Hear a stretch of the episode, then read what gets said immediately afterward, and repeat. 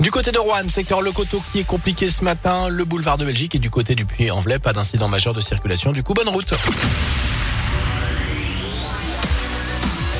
Radio Scoop, la radio du Puy, 104 FM.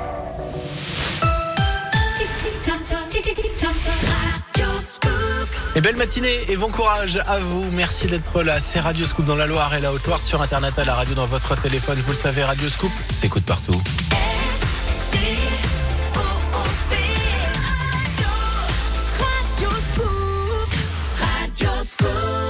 Dans un instant, on va mettre le planté de bâton. On y va. C'est le planté de bâton, monsieur Duss. Eh ben oui, on parlera éphéméride. Donc, jeu de l'éphéméride. Donc, séjour à ski. Ah. Ah, on va pas se faire plaisir. The Weeknd. On y va dans un instant. Non, c'est- Encore. c'est pas une invitation, c'est l'artiste qui arrive. La météo et le scoop info maintenant. Il est là, il est foufou, Gaëtan Barallon. Bonjour Bonne année. Jérôme et meilleurs vœux. Bonjour à tous. À la une, la vaccination monte encore en puissance dans la Loire. Dispositif renforcé avec 55 000 créneaux ouverts dans le département cette semaine. C'est du jamais vu selon la préfecture et tous les centres du département sont concernés. Joanne Paravi. Oui, exemple au CHU de Saint-Etienne où la capacité du centre de vaccination va tout simplement doubler, monter en puissance également au vaccinodrome de la plaine Achille pour atteindre 2200 injections par jour. Davantage de créneaux aussi de J à Feur, à Montbrison, à Firminy, à Saint-Bonnet-le-Coureau ou encore à Saint-Just-en-Chevalet. À retenir également du côté de Rouen l'augmentation des créneaux au centre du Fuyant mais aussi et surtout l'ouverture dès ce matin d'un centre temporaire au Scarabée. Il sera ouvert 7 jours sur 7 de 9h à 17h. Enfin, déménagement en cours à Saint-Chamond. Le centre de vaccination quitte l'hôpital du Gier pour s'installer à proximité au château du Jarret et augmenter euh, donc sa capacité. Il sera opérationnel dès cet après-midi. Il sera ensuite ouvert 7 jours sur 7 de 8h15 à 17h30. Merci Joanne. Et dans ce contexte, Gabriel Attal a annoncé hier un plan de renforcement pour augmenter le nombre de tests réalisés. Le porte-parole du gouvernement a notamment évoqué la création de plusieurs centaines de points de dépistage à proximité des centres de vaccination.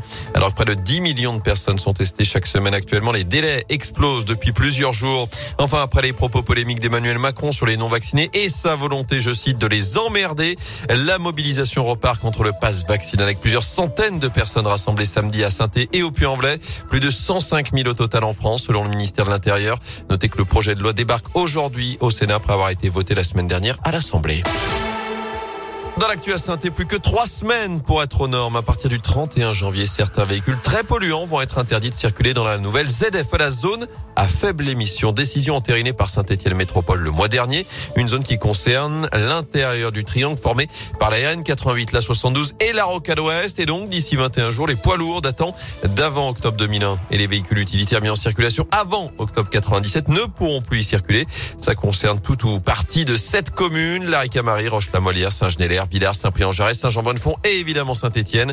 Les précisions pour Radioscoop de Sylvie Fayol, vice-présidente à Saint-Étienne Métropole en charge de la transition écologique. C'est un périmètre de 34 km donc le périmètre du contournement autoroutier, ça n'a pas été choisi au hasard, puisque c'est déjà celui qui est utilisé pour la circulation différenciée. Vous savez, lorsque la préfecture met en place en cas de pic de pollution. Donc qu'est-ce que ça veut dire? Eh bien, ça veut dire que sur ce périmètre-là, eh bien, la circulation va être réglementée pour justement préserver la qualité de l'air. Nous allons faire les choses de façon très progressive. Donc là, ça va concerner les poids lourds et les véhicules utilitaires légers pour aller vers des véhicules plus propres, mais